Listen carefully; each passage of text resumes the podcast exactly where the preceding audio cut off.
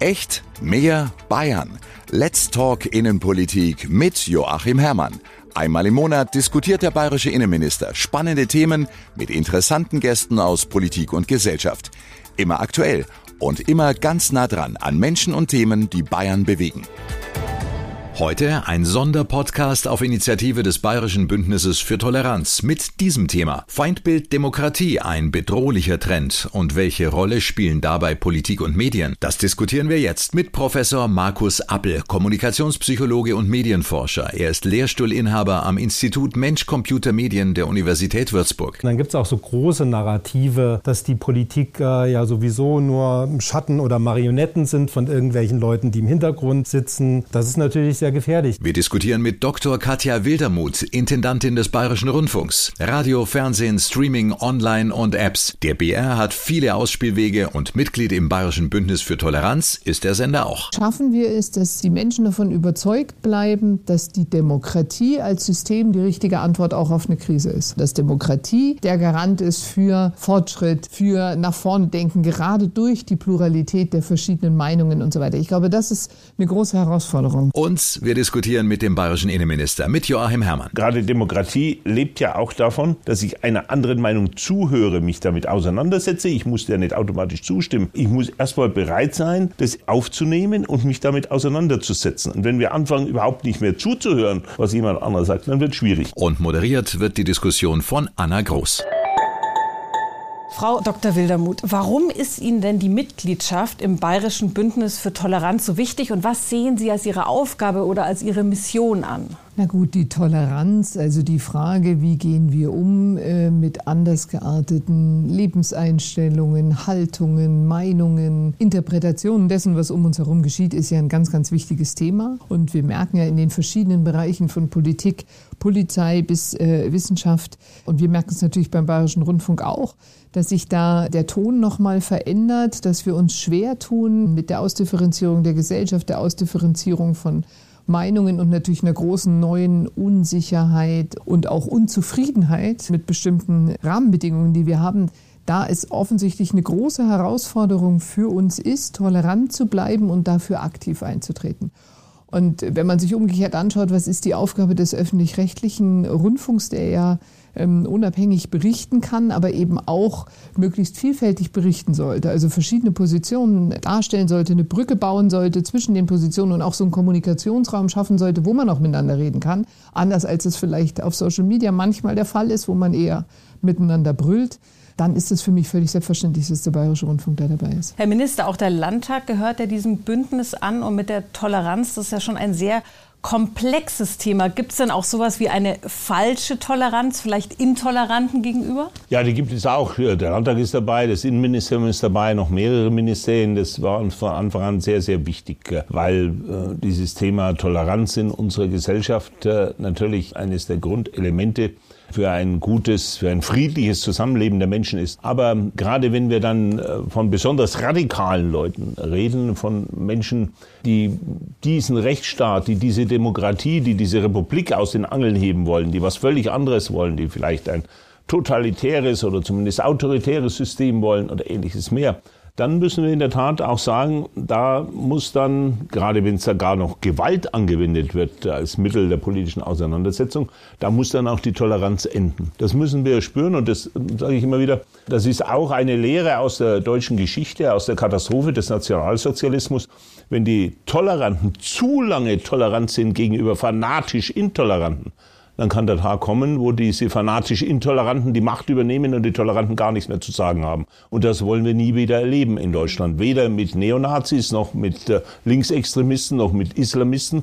Und deshalb müssen wir in der Tat sagen, ja, wir stehen ein für die Toleranz in unserem Land, aber die Toleranz endet dort, wo jemand äh, fanatisch, radikal genau gegen diese freiheitliche Republik unterwegs ist. Herr Appel, wie entstehen denn eigentlich Feindbilder und Intoleranz genau? Ja, ich denke, da gibt es ganz unterschiedliche unterschiedliche Gründe. Also wenn Sie das in der Lebensbiografie sehen, dann sind das oft auch Eltern und Weltbilder, die Eltern mitgeben. Das sind natürlich die Medien, die vielleicht Dinge verstärken und man in einigen Fällen vielleicht auch auslösen können. Und psychologisch gesehen gibt es da viele Motivationen. Also die Einfachheit an Lösungen, die Intoleranz anbietet oder die Rassismus vielleicht auch anbietet. Der Sündenbock, dass man die negativen Gedanken, auch die Komplexität abladen kann. Und das ist vielleicht so ein psychologischer Grund, wenn man sich fragt, wo kommt Intoleranz her? Ja, und wer setzt diese Grenzen eigentlich genau? Also wo muss Toleranz aufhören? Wer sagt das? Die Mehrheit der Bürger? Sind es die Medien, die Politik? Ja, das ist vielleicht eine Frage an den Politiker, wie, äh, wie das ausgehandelt wird. In der Demokratie ist das wahrscheinlich unter anderem ein Zusammenspiel zwischen der Öffentlichkeit, aber eben auch in Parlamenten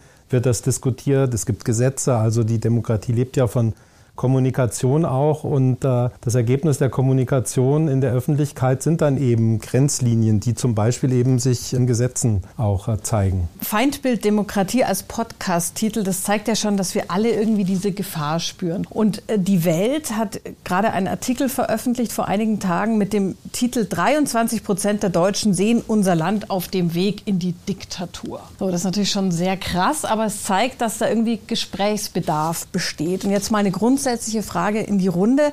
Wann hat die Demokratie in der Wahrnehmung der Menschen eigentlich angefangen äh, zu bröckeln? Und wie kann es sein, dass sich ganz normale Bürger aus der Mitte von der Demokratie abwenden?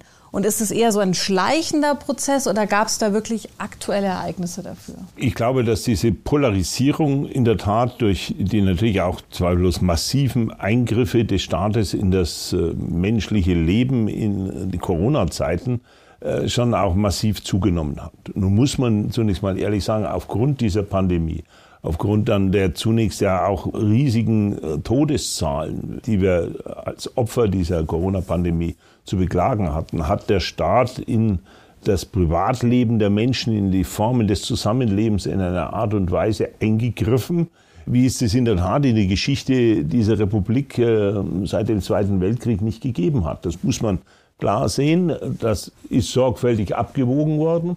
Das ist äh, von der Bundesregierung, 16 Landesregierungen jeweils so entschieden worden. Das ist von klaren parlamentarischen Mehrheiten auch äh, wohlgemerkt äh, so mitgetragen worden. Aber es sind große Eingriffe.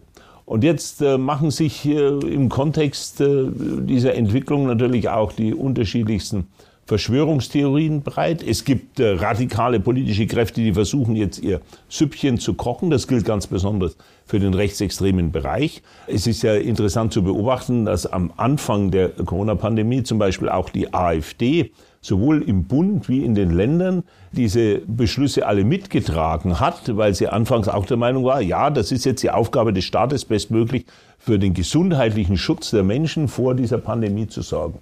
Und irgendwann, äh, nach ein paar Monaten, hat man gemerkt, kam dann der Umschwenk. Äh, die AfD-Führung hat offensichtlich mehr politischen äh, Nährwert darin gesehen, da jetzt auf Opposition zu machen und all diejenigen, die das nicht so toll finden, plötzlich sozusagen für sich zu gewinnen. Und plötzlich war die AfD auf der völlig anderen Position und entsprechend viele andere rechtsradikale Gruppierungen, ob jetzt NPD, Dritter Weg und viele andere, und haben sich versucht, da an die Spitze der Bewegung von Kritikern zu stellen. Und dann erleben wir, ja, das ist ja nicht nur in Deutschland so, sondern wenn man sieht, was sich da in den USA getan hat, die QAnon-Bewegung, die da ähm, zum Teil bis ins Antisemitische hinein Verschwörungstheorien betreibt. Das ist ja fast so, wie wenn man mal meinen Kampf von äh, Hitler äh, vor 80 äh, Jahren lesen würde, was da jetzt wieder verbreitet wird. Das ganze die einen behaupten ja, dass die ganze Pandemie nur erfunden worden ist oder gar, dass sie ganz gezielt äh, verbreitet worden ist, auch von politischen Führern, um das Volk zu unterjochen und ähnliches mehr. Und manche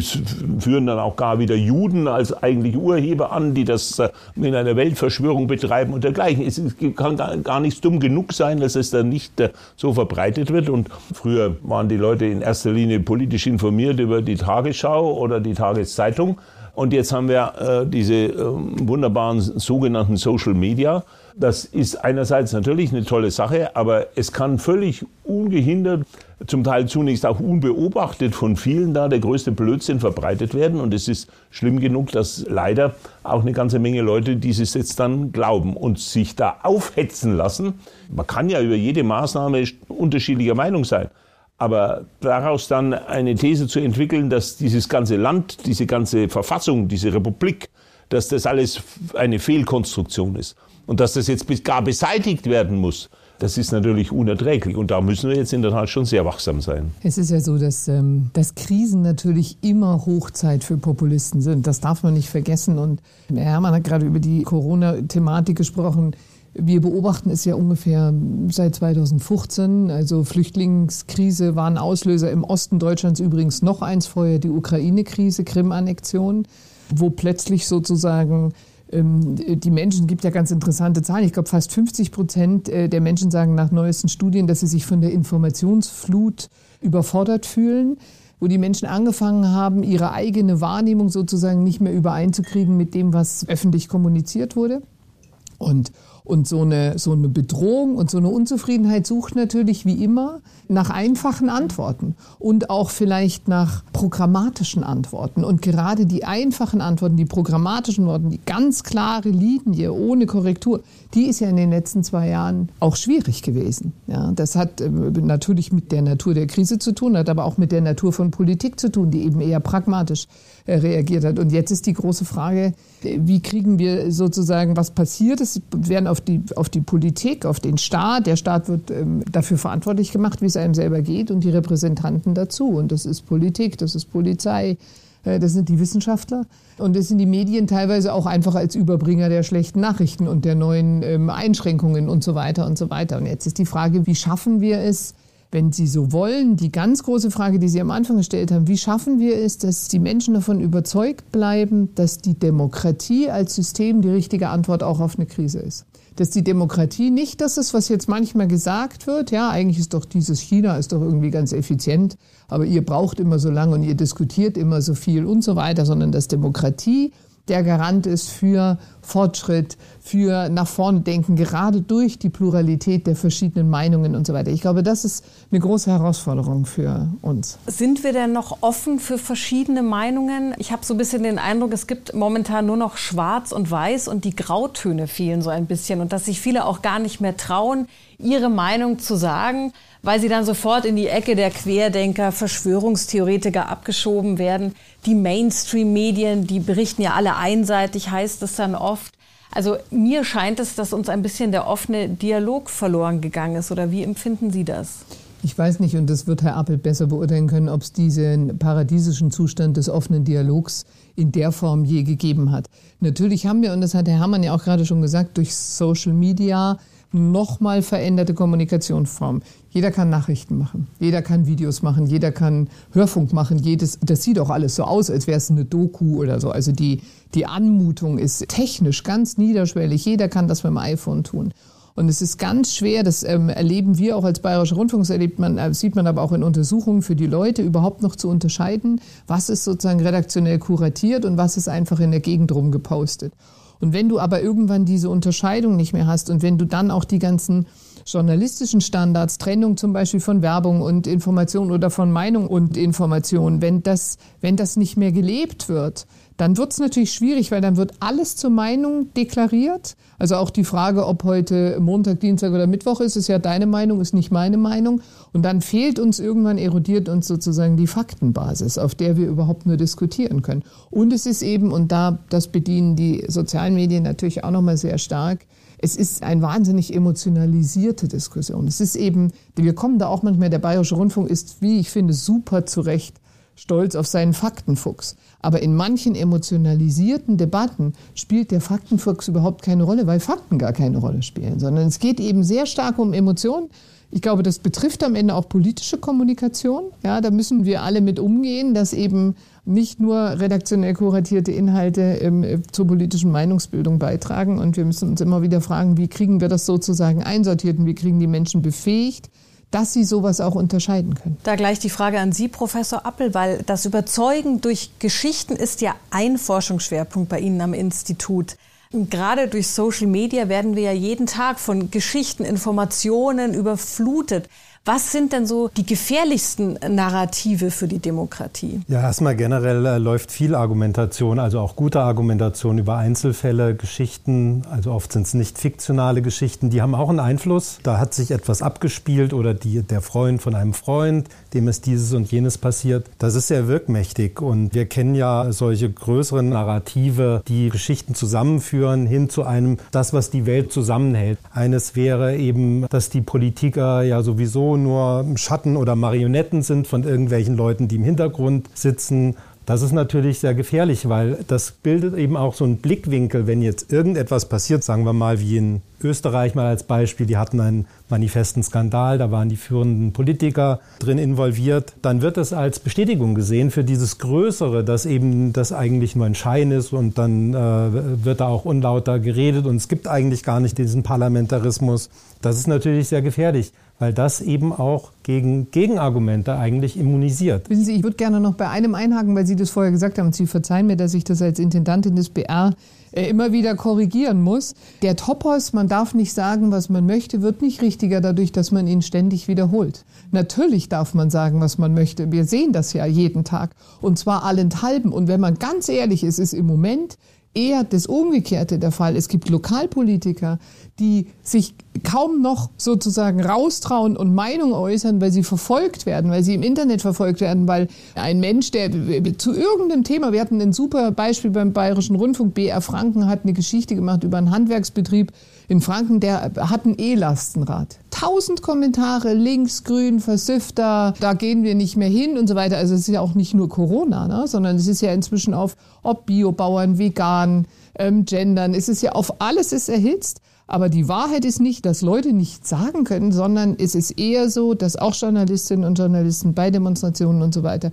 wirklich schutzbedürftig inzwischen sind, weil sie ganz persönlich angegangen werden. Deswegen, ich würde diesen Topos immer so ungern reproduziert hören, weil er wird dadurch nicht richtiger. Wenn ich da einhaken darf. Und das Problem ist, dass diese Aussagen, die sich immer, die immer wieder wiederholt werden, dass die irgendwann hängen bleiben. Das ist so ein psychologischer Mechanismus, da kann man sich gar nicht vorwehren. Das, was man häufig hört, das wirkt oder fühlt sich wahr an. Das ist ist relativ gut erforscht und ein Grund, warum zum Beispiel ich der Meinung bin, auf der Basis der Datenlage und der wissenschaftlicher Theorien und Befunde, dass der öffentlich-rechtliche Rundfunk nicht Leute einladen sollte in Talkshows, äh, die eben alternative Ideen haben, was mit der Corona-Krise eigentlich los ist. Warum die das nicht machen sollten, ist genau der Grund, dass einfach die Wiederholung von diesen Thesen bei den Zuschauerinnen und Zuschauern im Nachgang so wie so ein Fünkchen Wahrheit äh, sich anmutet und dann sind die in die Welt gesetzt und es bleibt haften und die Leute, auch wenn sie nicht schon vornherein in diese Richtung denken, die werden in diese Richtung überzeugt möglicherweise und in eine Richtung, die vollkommen jeder Faktenlage entbehrt.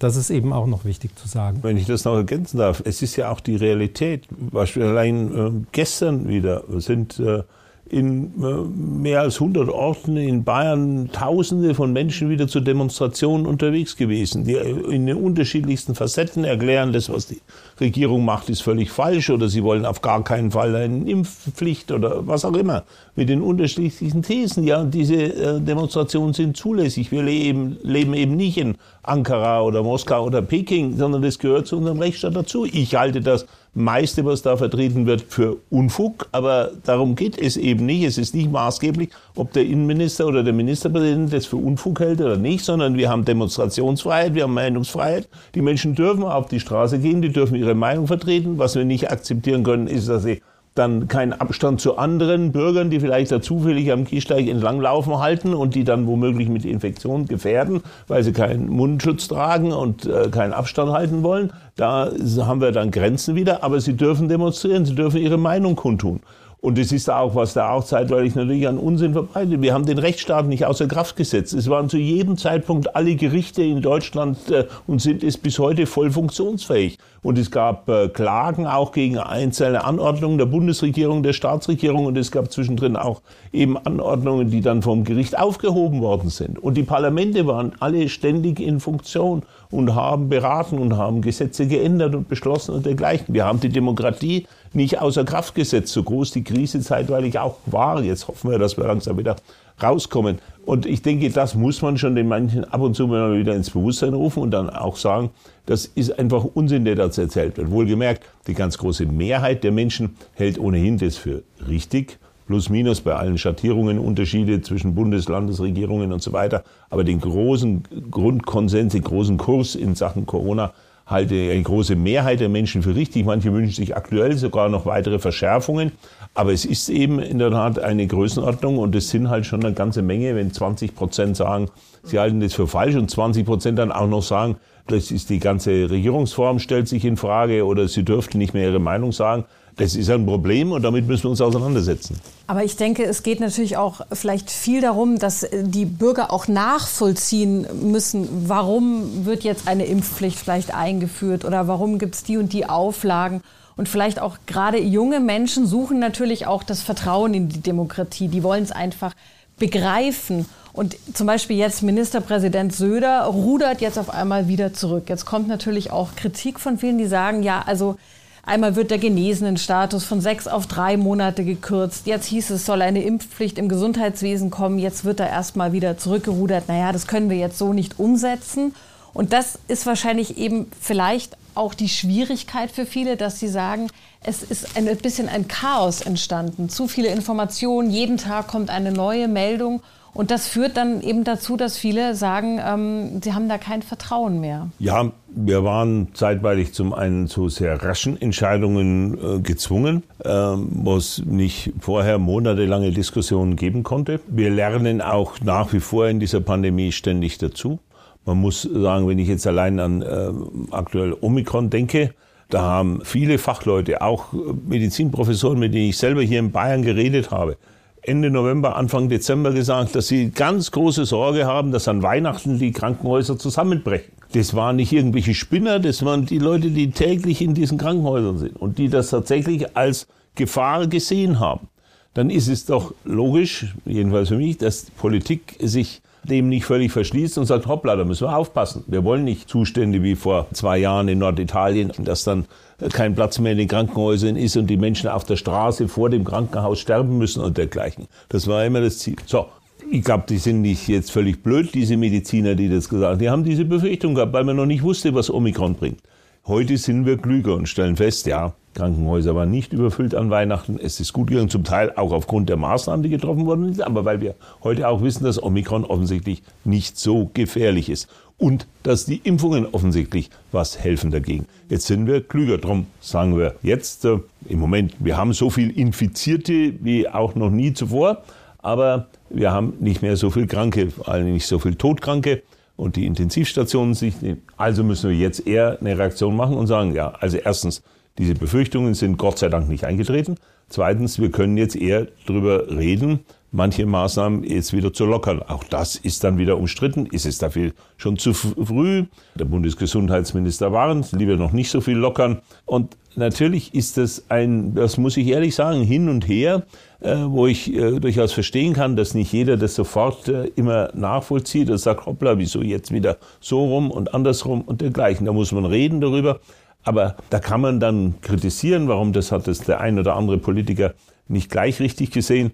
Aber was ich schon auf jeden Fall weiß, ich möchte nicht in einem Land leben, wo es so zugeht wie jetzt in China. Und wer da meint, so eine starke Regierung, die genau immer hundertprozentig weiß, was richtig ist und die auf gar keinen Fall von ihrer Linie abweicht und das mit der eisernen Besen entsprechend äh, so durchsetzt. Und äh, äh man sieht es ja an den Bildern, wenn da nur mal äh, mehr als drei Fragen von einem ZDF-Reporter gestellt werden, äh, dann werden die gleich weggejagt, weil das ist nicht vorgesehen, dass man irgendeinen Bürger in China einfach fragt, auch wenn es nur um die Sportveranstaltung geht und dergleichen. Nein, in solchem Land wollen wir nicht leben und das haben wir auch nach wie vor nicht. Und da müssen wir das aushalten, dass Bürger auch kritische Fragen stellen, da müssen wir uns der Diskussion stellen. Aber da müssen wir deswegen nicht unsere Demokratie und unseren Rechtsstaat in Frage stellen. Es ist halt ein großes Dilemma, weil die Unsicherheit ist wahnsinnig groß, die Einschnitte sind gravierend. Und das natürliche Bedürfnis wäre, und es ist nicht nur ein Phänomen der Corona-Zeit, sondern eigentlich zumindest in meiner Wahrnehmung der gesamten äh, Zeit, seit sozusagen Globalisierung und Komplexität so zugenommen haben, das natürliche Bedürfnis scheint zu sein, Simplifizierung und Selbstvergewisserung. Ich mag am liebsten hören, was ich vorher schon dachte. So. Und jetzt haben wir diese, das doppelte Phänomen oder dieses Phänomen, dass wir auch noch der Wissenschaft beim wissenschaftlich Arbeiten zuschauen. Das haben die Leute ja, das ist ja nicht so oft gewesen in der Geschichte, jedenfalls kann ich mich nicht erinnern, dass die Öffentlichkeit teilnimmt an wissenschaftlichem Erkenntnisprozess. Und das wissenschaftliche Erkenntnisprozess, der ist, das ist ganz normal, dass es so funktioniert. Schritt für Schritt, mit Irrungen, mit Korrekturen und so weiter. Aber jetzt sozusagen äh, hängen alle daran, wollen simplifizierte Antworten und bekommen genau das Gegenteil. Bekommen einen wissenschaftlichen Erkenntnisprozess, dessen Natur es auch ist, sich immer mal zu irren, sich zu korrigieren und so weiter. Das merken wir auch äh, in den Medien selbstverständlich, diese Erwartung. Und ich glaube, die Kommunikation im 21. Jahrhundert muss eine andere sein. Das muss sie auch für uns sein. Wir kommen aus einer Zeit, wo in den Medien so eine Doku, das war so eine starke männliche Stimme, die hat die Wahrheit verkündet. Und wir sind im 21. Jahrhundert, glaube ich, alle angehalten, anders zu kommunizieren, zu sagen, was wir nicht wissen. Viel klarer zu sagen, wie wir arbeiten, wie wir zu Erkenntnissen kommen. Sie haben das vorher schon gesagt mehr erklären. Erklären ist nicht von oben herab runter was zu ziehen, sondern sagen, okay, das weiß ich, das weiß ich nicht, hier warnt der, hier habe ich die Prämisse, ich muss nach der Prämisse handeln, nach der kann ich nicht handeln und so weiter. Und ich glaube, so, so arbeiten wir auch. Gerade jetzt zum Beispiel China, der Bayerische Rundfunk ist ja federführend bei den Olympischen äh, Spielen Berichterstattung. Und genau das Wichtigste ist, dass wir sagen, was sind die Bedingungen unserer Arbeit? Also ich glaube, viel mehr transparent machen, Schritt für Schritt, wie man zu Entscheidungen kommt. Ob das jetzt nur Begeisterungsstürme ausläuft, weiß ich auch nicht, aber die Erwartung, die können wir in dieser komplexen Welt nicht mehr erfüllen. Das ist diese eine Richtung, diese eine Wahrheit und diese eine starre Kursfestlegung. Aber gibt. genau dieser Vorwurf kommt ja von Zuschauern, dass sie sagen, naja, die öffentlich-rechtlichen Medien sind sozusagen das Sprachrohr der Regierung, einseitige Berichterstattung, dass viele Leute eben das Gefühl haben, es kommen nur die Wissenschaftler medial zu Wort, die dann auch die richtige Meinung haben. Also auch hier wieder zucke ich zusammen, weil nochmal, nicht jede These wird besser dadurch, dass man sie wiederholt. Deswegen würde ich sie nie wiederholen. Aber die Frage, die Sie stellen, ist natürlich richtig und die hat Herr äh, Professor Appel vorher auch schon gestellt, nämlich die Frage, was bilden wir ab? Bilden wir jede Position ab oder bilden wir sie nicht ab? Und wenn wir sie als Position abbilden, dann müssen wir sie auch einordnen, so wie wir das mit allen Positionen machen. Wenn die Regierung was verkündet, ordnen wir das journalistisch ein. Natürlich ordnen wir sozusagen auch ein, wenn es irgendeinen schrägen Wissenschaftler gibt, der irgendwas sagt und dann ist das Einordnen nicht ein Wegbügeln, sondern eben das, was es ist, ein journalistisches Einordnen, wird aber meistens schon anders gesehen. Ich habe ähm, bei der Lektüre von Ihrem Buch noch was gelernt. Ich habe gelernt, dass Menschen, die wollen sozusagen am liebsten lesen, was sie eh schon denken. Sie verzeihen das aber sowas wie Social Media, irgendwelchen anderen komischen Social-Gruppen, weil die sind nicht wichtig. Aber den Massenmedien verzeihen sie es nicht so leicht, weil sie das Gefühl haben, weil das andere klicken sie einfach weg.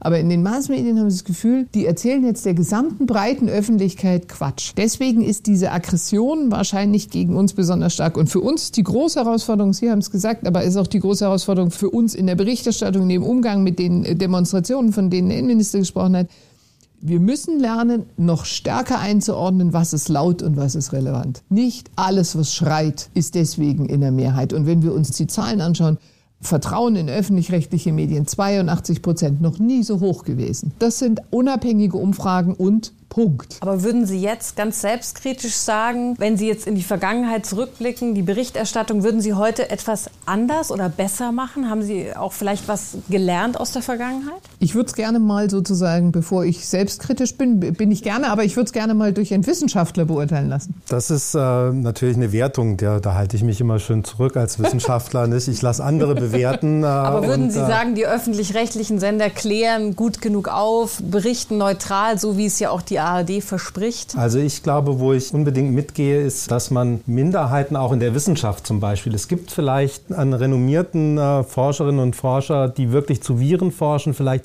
zwei in der Welt, die eine wirklich andere Meinung haben. Das sind aber zwei gegenüber vielleicht 20.000 oder sowas. Also das ist jetzt ein Beispiel, was ein bisschen stark verdeutlicht. Ja, man findet diese alternative Position, vielleicht auch bei äh, Wissenschaftlerinnen und Wissenschaftlern. Aber das ist eine Minderheit. Hat diese Minderheit notwendigerweise Unrecht? Nein, können wir nicht sagen. In zehn Jahren sind wir schlauer. Aber wie in vielen Dingen gibt es gar keinen anderen Weg, als der Mehrheit der Wissenschaftlerinnen und Wissenschaftler zu vertrauen. Und das hat sich äh, in, in, vielen Kontroversen der Vergangenheit als äh, richtigen Weg erwiesen. dass man den äh, wissenschaftlichen Konsens übernimmt, auch eben andere Handlungsträger in der Gesellschaft, Politik, äh, Medien und nicht dann vielleicht sucht nach Leuten, um es nur neutral zu machen. Das ist nicht neutral, wenn man dann diesen zwei von 20.000 Virologen dann Gehör verschafft. Also insofern ähm, diese Grundtendenz, dass man einordnet und versucht, den wissenschaftlichen Konsens abzubilden, da bin ich wirklich ganz dahinter. Es gibt vielleicht manchmal so handwerkliche Fehler. Ich sage mal einen handwerklichen, um jetzt mal eine kritische Note hier reinzubringen. eine kritische fragen, Note ja. reinzubringen, wo vielleicht manche, manche Medien noch besser werden können. Wenn zum Beispiel, sagen wir mal, eine Umfrage gemacht wird zum Thema irgendwie Impfpflicht, ja oder nein. Wenn das der Bayerische Rundfunk machen würde, hat eine Diskussionsrunde. Die Leute sollen sich im Internet, da gibt es ein Tool und sollen da anklicken. Dass sowas gab es, zumindest bei Zeitungen. Die FAZ hatte das gehabt da kommen dann Ergebnisse raus, die gelenkt sind von den Leuten, die sich gut vernetzt, über Telegram zum Beispiel, eine der Social-Media-Gruppen, die das mitbekommen. Die haben wirklich auch schon so eine Infrastruktur. Wenn sowas passiert, kriegen das ganz viele Leute mit.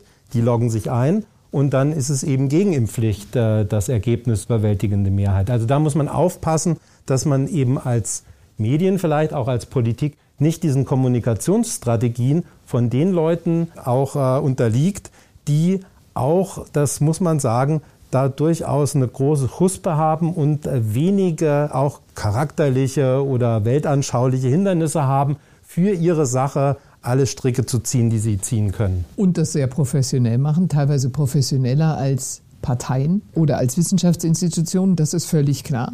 Und natürlich ist es auch immer so, aber das wissen wir alle aus dem Alltag, wenn du Leute fragst, es melden sich eher die Unzufriedenen als die Zufriedenen. Deswegen muss man das tatsächlich gut einordnen. Gleichzeitig finde ich es richtig, dass wir Medien immer mehr fragen und auch mehr versuchen, in Austausch zu gehen. So. Ob wir keine Fehler machen, natürlich machen wir Fehler. Wir bieten so viele Nachrichtenangebote in so unterschiedlichen Apps, Podcasts, Radio, Fernsehen, Social und so weiter an. Natürlich passieren da auch mal Fehler und dann passiert das, äh, was Herr Appelt auch geschildert hat. Dann wird sozusagen aus einer Sache, es gab zum Beispiel mal berühmte Geschichte, äh, bei der Ukraine-Berichterstattung gab es mal eine Unschärfe und das wurde dann hochgezogen, wenn Sie medienkritische Berichte sehen und da wird dann immer noch, und da war doch noch mal 2015, da war doch mal dieser eine Bericht und da habt ihr nicht und so weiter. Ob wir im Großen und Ganzen neutral, würde ich als Adjektiv nie sagen, aber ob wir ausgewogen berichten, aber sehr wohl. Und dann gibt es halt Punkte, wo irgendwo auch wirklich dann die Grenze ist. Äh, ich habe es neulich wieder gelesen. Es hat auch Meinungsumfragen gegeben, ähm, bewusst, um das mal zu verdeutlichen, äh, wonach über 10 Prozent der deutschen Bevölkerung der festen Überzeugung sind, dass sich die Sonne um die Erde dreht. Das ist nicht strafbar, dieser Meinung zu sein. Und es gehört zur Meinungsfreiheit, dass ich mich mit dieser Meinung auch auf den Marienplatz stellen darf und das lauthals verkünden darf. Es ist aber schon legitim, dass zum Beispiel auch öffentlich-rechtliche Sender sagen, Entschuldigung, das ist halt einfach solcher Unfug. Das ist nicht notwendig, dass ich diese Meinung jetzt auch noch durch äh, Rundfunk oder Fernsehen verbreite, weil da sind wir doch hinreichend wissenschaftlich überzeugt davon, dass es andersrum ist. Wir haben ja schon breite Diskussionen, aber man muss nicht jede noch so abstruse Meinung sagen, ach ja, haben wir ja sogar manchmal auch in Fernsehdiskussionen, in Talkrunden. Ach ja, ganz interessanter Gedanke. Ja, ja, natürlich, dem muss man auch mal nachgehen. Nee, es muss schon auch noch Dinge geben, wo wirklich dann die große Mehrheit sagt, Entschuldigung, das ist einfach Unfug. Ja? Und das wissen wir hinreichend genau, dass das nicht so ist. Und deshalb fangen wir darüber an, jetzt nicht nochmal zu diskutieren. Da wären wir ja bei dem Thema Fake News. Da gibt es ja auch viele Studien an Ihrem Institut. Wer ist denn besonders gefährdet, an Fake News zu glauben? Ja, da gibt es so ein paar ähm, vielleicht Spektren an Variablen, die man heranziehen kann. Es gibt ähm, individuelle Unterschiedsvariablen, die so Erleben und Verhalten generell vorhersagen. Eins davon heißt Analytic Thinking. Das äh, bedeutet, wie intuitiv sind Leute oder wie reflektiert sind Leute. Und äh, intuitiv hat viele Vorteile. Aber in der Informationsverarbeitung entstehen da oft Fehler, dass die erste Antwort, die emotionale Antwort, das emotionale Verhalten manchmal nicht das Beste ist. Dann kommt es zu einer vielleicht falschen Einschätzung oder eben zu einem Weiterleiten von einem Link oder von einer Nachricht. Wenn intuitiv man noch mal weiterleitet Intuitiv einfach. weiterleiten, das fühlt sich richtig an und dann, äh, dann ist es passiert, klick, dann nächste Nachricht. Aber beim Nachdenken vielleicht drei, vier Sekunden würden manchmal reichen würden die meisten Leute sagen, naja, eigentlich kenne ich die Quelle nicht und irgendwie klingt das auch komisch und ein Rechtschreibfehler ist auch noch drin. Vielleicht ist das gar nicht die Politikerin, die das gesagt hat. Also die so ein bisschen innehalten würde dann schon manchmal helfen, aber manche Leute, die sind da eher auf der intuitiven Seite. Jetzt würde ich gerne mal einen Test machen, ob die Frau Dr. Wildermuth eher zu den intuitiven Typen gehört, wenn Sie damit einverstanden sind. Oder wir machen es mit Ihnen. Nein, nein, nein, nein, Sie haben da eine Rechenaufgabe aufgeführt, die mich wirklich seit zwei Tagen beschäftigt. Vielleicht wollen Sie es erläutern. Ähm, ich war in Mathe noch nie besonders gut. Ich nehme den Minister als Telefonjoker. Also das ist vielleicht auch eine gute Aufgabe, um so dieses intuitive Antwort, Nachdenken-Antwort ganz gut zu schildern. Ein Schläger und ein Ball kosten zusammen einen Euro. Der Schläger kostet aber einen Euro mehr als der Ball. Wie viel kostet dann der Ball? Was der Schläger kostet einen Euro mehr. Mehr als der Ball. Also ein Schläger und ein Ball zusammen einen Euro. Was haben Sie gefragt, was der Schläger kostet? Was der Ball? Fünf. Also fünf Cent kostet der Ball. Was sagen Sie?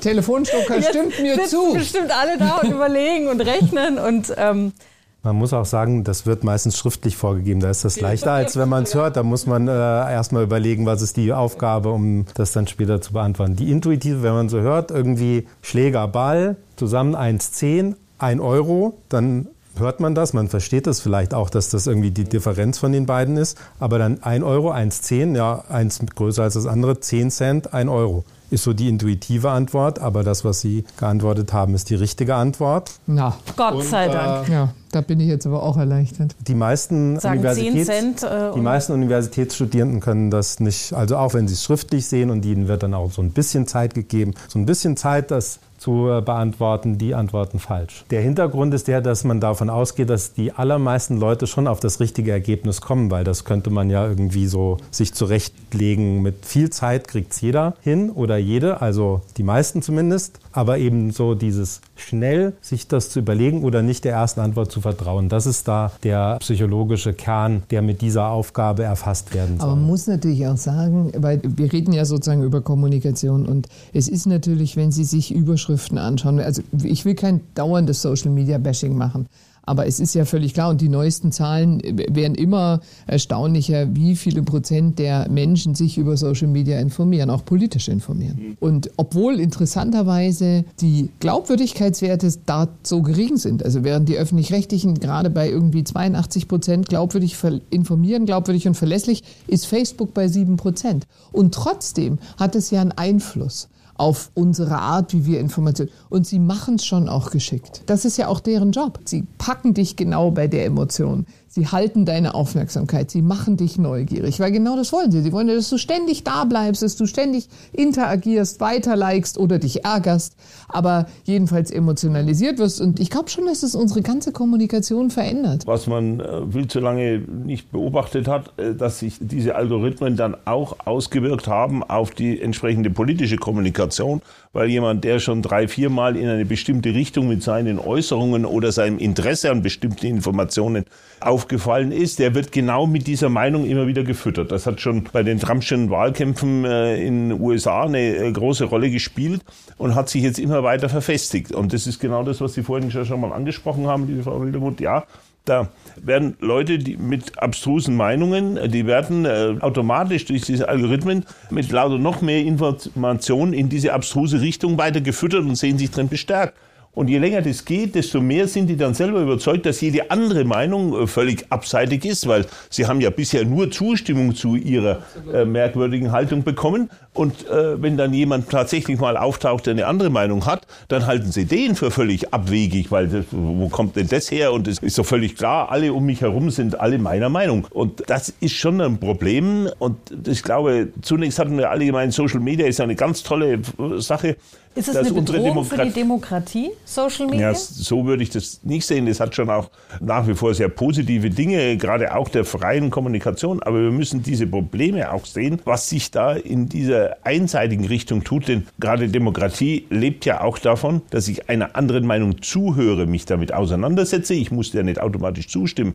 Aber davon lebt der demokratische Dialog in unserem Land. Ja? Jeder Gemeinderat muss ja so arbeiten, dass jemand seine Meinung vertritt und dass die Opposition, wer auch immer, andere Kollegen eine andere Meinung sagen dürfen, dass ich mich damit auseinandersetze und dass es dann entweder konfrontativ ist oder es gibt einen Kompromiss oder wie auch immer. Ich muss erstmal bereit sein, das erstmal aufzunehmen und mich damit auseinanderzusetzen. Und wenn wir anfangen, überhaupt nicht mehr zuzuhören, was jemand anderes sagt, dann wird es schwierig. Und bevor wir über unterschiedliche Meinungen reden, brauchen wir das Fundament von ein paar Tatsachen, die unstrittig ja. sind. Das braucht jeder Gemeinderat. Und wenn Sie zum Beispiel schauen, es gibt eine tolle Doku in der ARD-Mediathek, kleiner Werbeblock, Sturm aufs Kapitol. Die Leute glauben wirklich, dass Trump um die Wahl betrogen wurde. Es ist ja nicht so sozusagen, dass das vorgeschoben ist. Und dann wird es halt gefährlich, wenn eben alles Meinung wird und die Faktenbasis nicht mehr da ist. Ich finde es genau richtig. Wir brauchen diese Basis und dann müssen wir Meinungsverschiedenheiten und unterschiedliche Haltungen wahrscheinlich doch wieder noch viel stärker aushalten, als wir das noch manchmal tun. Demokratie ist Arbeit, ist kein Zustand, der garantiert ist für immer. Aber diese Faktenbasis, wenn es da keinen Konsens mehr gibt über die ganz grundsätzlichen Dinge, dann glaube ich, wird es gefährlich. Und da ist Social Media nur ein Brandbeschleuniger. Es ist jetzt nicht sui generis die größte Gefahr, aber diese Basis braucht Und dann muss man sich auch schon den Charakter der Leute anschauen. Wo ich schon Respekt habe, dass auch der Vizepräsident von Trump, Pence, jetzt nochmal klar erklärt hat, nachdem es da jetzt ja immer noch die Auseinandersetzungen gibt und auch Untersuchungsausschüsse und so weiter. Er hat da an der Seite von Trump gekämpft, aber in der Funktion, in der er dann war, das Wahlergebnis festzustellen, war für ihn klar. Es kann nicht anders sein. Ja, es hat Biden gewonnen, und es war seine Aufgabe, dieses auch in der Tat im Parlament so festzustellen. Und nicht zu sagen, weil es ihm lieber gewesen wäre, dass der andere gewonnen hätte oder dergleichen irgendwas anderes zu tun. Und das sieht man schon in einer solchen Situation, schon auch dann plötzlich wieder auch auf das Ethos eines einzelnen Menschen in einer bestimmten Verantwortung an, dass er dann wirklich dieser Verantwortung gerecht wird, wie sie nach der Verfassung gegeben ist und nicht irgendwas erzählt, was ihm jetzt vielleicht äh, emotional sympathisch wäre oder dergleichen mehr. Da merkt man auch, wie wichtig das dann schon ist, dass sich Menschen dann eben auch dem, was von Verfassungswegen ihre Aufgabe ist, dem auch wirklich verpflichtet fühlen und dem alles andere was Ihnen sonst gefallen würde, sonst wirklich auch unterordnen. Also ich glaube, wir können über das Thema jetzt noch stundenlang debattieren. Ich denke, zusammenfassend kann man sagen, wie Sie so schön mal gesagt haben, audiatur et altera pars. Aus dem Lateinischen, man muss der anderen Seite einfach zuhören. Also es geht darum, dass wir wieder eine Streitkultur vielleicht haben, einen offenen Dialog, aber natürlich auch zu erkennen, wo sind die Grenzen und wenn Gewalt oder Radikalisierung im Spiel sind, dann muss Toleranz da natürlich aufhören. Jetzt haben wir viel über Ursachen und Probleme diskutiert. Jetzt wollen wir natürlich auch ähm, zum Schluss der Runde noch vielleicht Lösungen skizzieren. Herr Professor Appel, wie können wir denn diesen negativen Trend stoppen und die Bürger wieder für mehr demokratische Prozesse begeistern? Also ich möchte das mit den Algorithmen vielleicht aufgreifen. Ich glaube fast, das ist das Allerwichtigste. Also diese Algorithmen spülen ja auch Leuten, die vollkommen unbefangen sind, die überhaupt noch kein verschwörungstheoretisches Video angeklickt haben, nicht danach gesucht haben, spülen das in den Newsfeed. Zumindest bis vor ein paar Monaten ist das der Fall gewesen. Das heißt, diese Algorithmen aus Marktgesichtspunkten programmiert, spülen kontroverse Videos in den Feed der Leute, die sehen sich das an. Das ist ein Riesenproblem und ich denke, das äh, müsste in irgendeiner Form in Übereinstimmung auch mit diesen Konzernen angegangen werden und zwar international. Die machen das dann vielleicht in der EU, dass sie da irgendwie diese Algorithmen ein bisschen ändern. Aber in vielen anderen Ländern, in denen Social Media noch viel relevanter sind, weil da, da gibt es viel weniger andere Medien, dort passiert es nicht. Und das sind Brandbeschleuniger für Konflikte, mit denen wir dann irgendwann auch zu tun haben.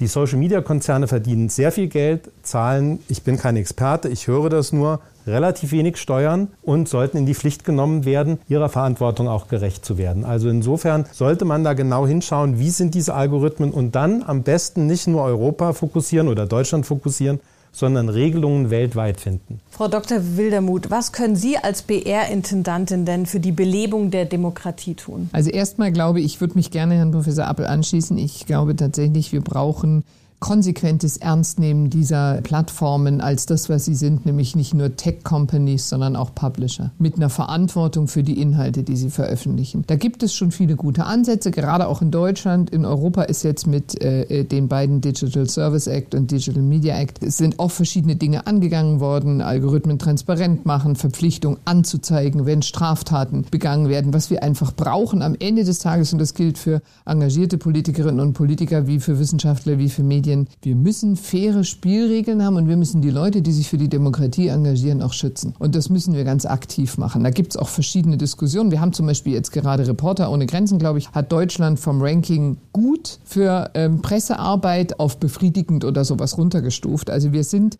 abgefallen. Wir, ich glaube, dass eine freie Presse auch was ganz, ganz Wichtiges ist für die Demokratie. Das muss geschützt werden. Wir haben ein paar strafrechtliche äh, Tatbestände, wenn man tätlich angegriffen wird, aber es gibt ja auch die ganzen anderen im Moment nicht strafbaren Dinge, Trillerpfeife beim Interview, damit man nichts mehr hört, Fahne vor die Kamera und so weiter. Das kennen wir ja alles.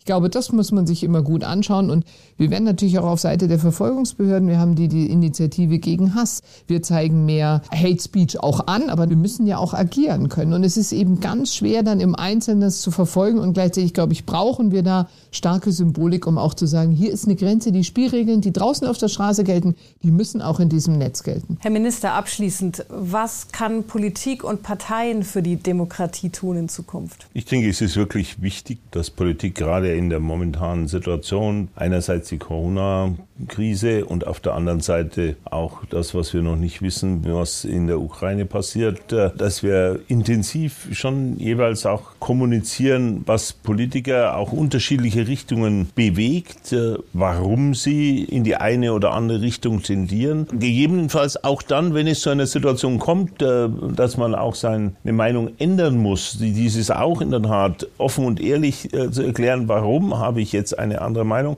Es ist, muss legitim sein und es, man muss ja auch immer dazulernen können und deshalb muss es richtig sein, dass man auch mal seine Meinung verändert dann sollte man allerdings auch klar dazu stehen nicht so tun, als ob, nein, nein, nein, nein, das haben Sie nur falsch verstanden, ich war schon immer dieser Meinung. Nein, da muss man auch ehrlich äh, sagen, ja, ich war aus den und den Gründen letztes Jahr die, der und der Meinung und äh, jetzt haben sich die und die Rahmenbedingungen verändert oder ich habe neue Erkenntnisse gewonnen und deshalb stehe ich jetzt auf diesem Standpunkt. Ich glaube, das sollte man offen so tun. Es ist notwendiger denn je, dass wir offen kommunizieren da bin ich dankbar, dass wir großartige Medien haben, die das ja durchaus auch transportieren. Man muss dann aushalten, dass das dann auch manchmal äh, mit kritischen Kommentaren versehen wird, aber das gehört zu den Grundfreiheiten in unserem Staat. Und insgesamt äh, glaube ich aber, dass doch eine ganz große Mehrheit der Menschen in unserem Land das wirklich zu schätzen wissen, in welch demokratisch großartigen Republik wir heute leben können. Dass wir übrigens auch in einem Wohlstand leben können, von dem über 90 Prozent des Rests der Weltbevölkerung nur träumen können und deshalb nicht selbstzufrieden irgendwo sich hinzusetzen. Aber sozusagen, wir haben eigentlich genau mit auch dieser Staatsform, mit dieser Republik, in der wir leben, unglaublich Gutes geschafft für die ganz überwältigende Mehrheit der Menschen auch in unserem Land. Und deshalb müssen wir ständig daran arbeiten, noch besser zu werden und sehen die aktuellen Herausforderungen. Aber wir müssen wahrlich diese Republik nicht in Frage stellen. Vielen herzlichen Dank an die Runde. Es war wirklich ein sehr, sehr interessanter Talk. Wir könnten noch ewig darüber sprechen, aber leider ist die Zeit dann doch begrenzt. Und deswegen, das war der Sonderpodcast Let's Talk Innenpolitik mit Joachim Herrmann auf Initiative des Bayerischen Bündnisses für Toleranz. Thema heute Feindbild Demokratie. Welche Rolle spielen dabei Politik und Medien? Herzlichen Dank fürs Zuhören und bis zum nächsten Mal. Eine schöne Zeit. Servus. Ständige Updates rund um alle Themen aus dem bayerischen Innenministerium bekommen Sie auf den Social Media Kanälen, auf Instagram und Twitter unter bei STMI oder auf Facebook unter dem Suchbegriff Bayerisches Innenministerium. So bleiben Sie immer auf dem Laufenden. Bis zur nächsten Folge von Let's Talk Innenpolitik mit Joachim Herrmann.